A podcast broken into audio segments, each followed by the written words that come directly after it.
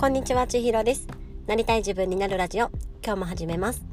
このラジオは、あなたが自分らしく強みを生かして、なりたい自分になる道のりを応援し、一緒に成長していく、一緒に夢を叶えていく、そんなラジオです。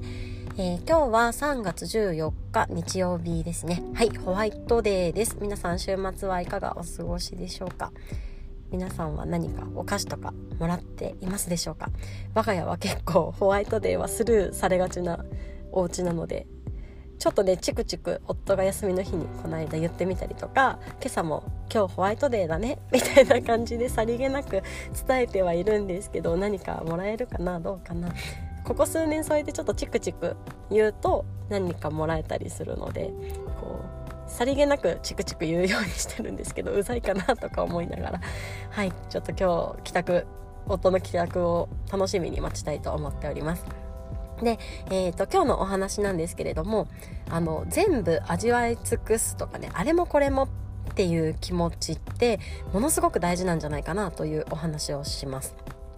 えー、これはですね私今月3月のテーマをあのー、あ全部味わい尽くすっていうテーマを置いています。なんか主体的に行動することだったりとか、まあ、後回しにしないっていうことだったりとかうんとねフォーカスしつつこう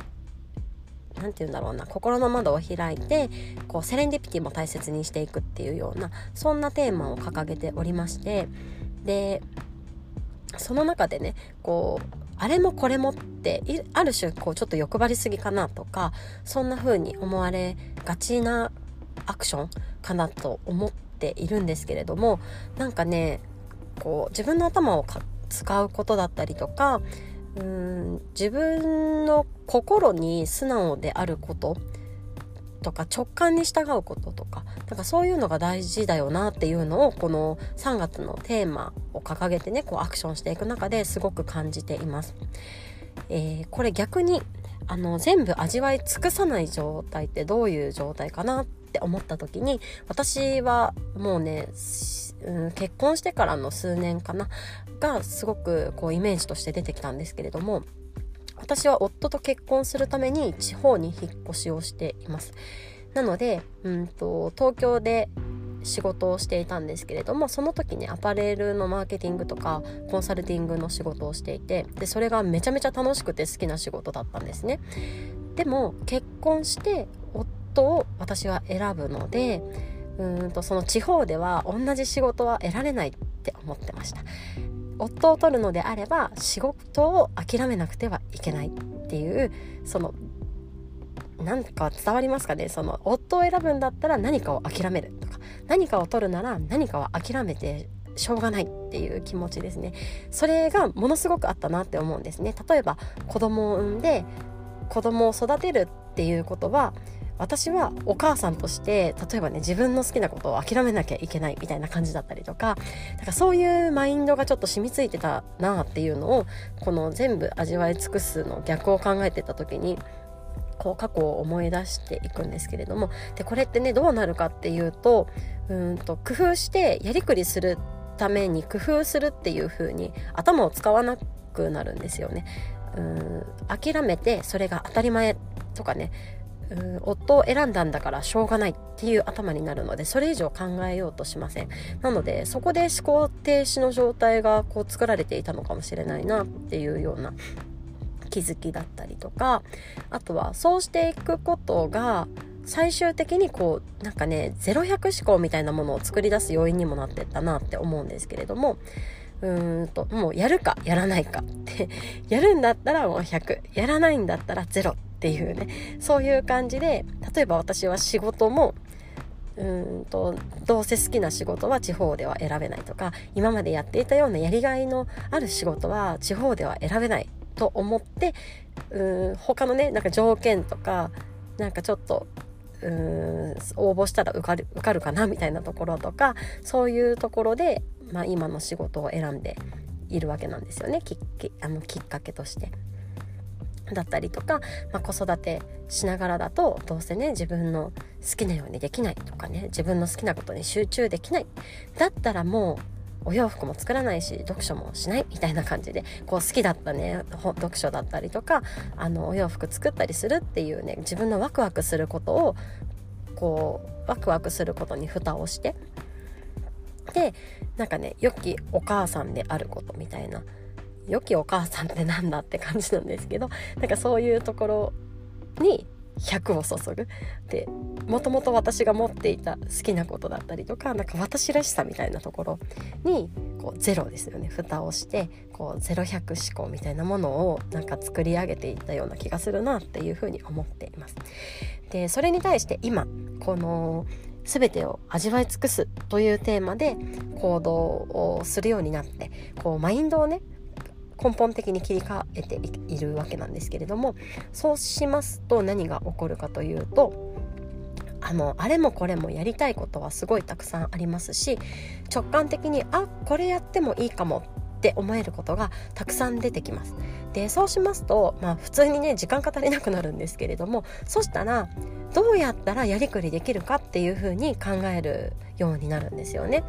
私はこのラジオの放送というかこのラジオの配信を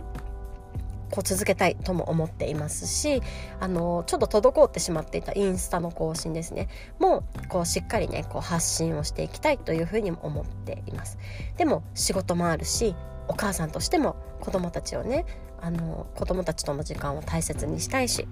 あとは今コーチングのモニターの方にあのコーチングセッション